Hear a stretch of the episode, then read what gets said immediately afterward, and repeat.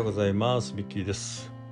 日本の社畜サラリーマンが自由と自立を求めて学び合い成長していくために現役サラリーマンの私の学びと実践そしてサクセスストーリーを発信してまいります。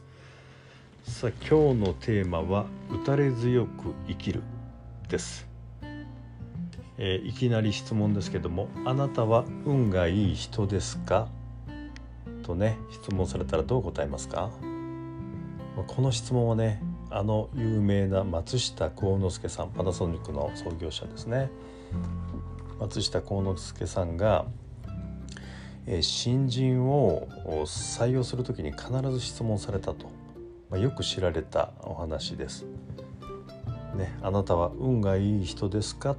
それはなぜですか？と必ず質問されたそうです。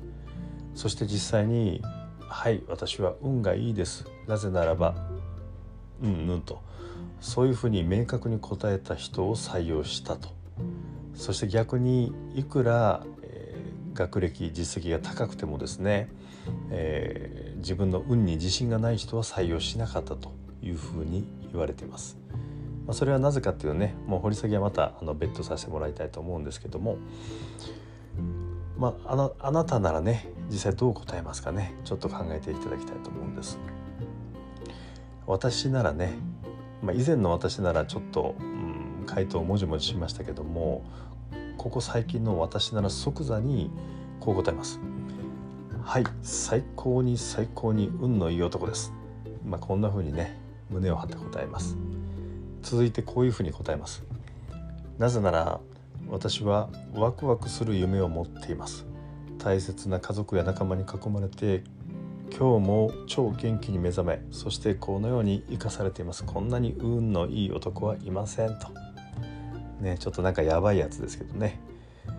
まあこういうふうに答えてね実際に松下幸之助さんが私を採用するかどうかこれは分かりませんけども実際に私はね運がいいと思い込んで生きています。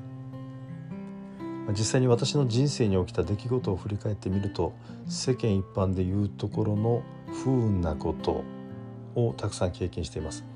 試練というやつですね、まあ、それぞれの試練に対して私のやってきたことあるいはその結果が最善だったというふうにも思いませんけどもね。後悔も多少あります。でも常にどんな時でもねポジティブにこの試練と向き合ってきたようには思います。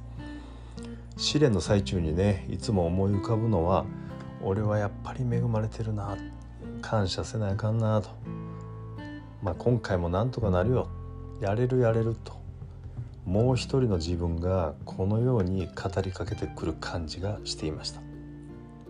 まあ、こうやってね土砂降りの時もなんとか乗り越えてきたように思います。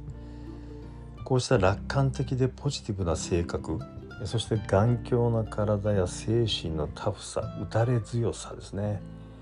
これら全て神様仏様ご先祖様家族や関わってきてくれた仲間の皆さん皆さんが私に与えてくださったものです。ですからパワハラであろうパワハラであろうと左遷であろうといろんな試練ですね。こういったものでさらに強く大きくなれたというふうに思っています。ですからそういったことに対して非常に深く感謝をしています。打たれ強さというのは打たれることで育まれます。試練の多い人ほど打たれ強くなる。試練を乗り越えた人にさらに大きな試練がやってくる。まさに宇宙の法則のようなものだと思ってます。人生もビジネスも山あり谷あり。長い時間軸の中では自分の力だけではどうにもならないことたくさんありますよね。でもこうした逆境において打たれても打たれても倒れないタフネスといつでも丸裸で人に愛されるオープンネス気負わずにぼちぼち毎日を感謝しながら味わいながらいつも誰かのために汗を流し歩き続ける人こんな打たれ強く優しい人が天を味方にしそして運も味方にする。結局最後は勝つ。これは勝負に勝つという意味と克服するの勝つ、まあ、こういう結果を導くんだというふうに思います。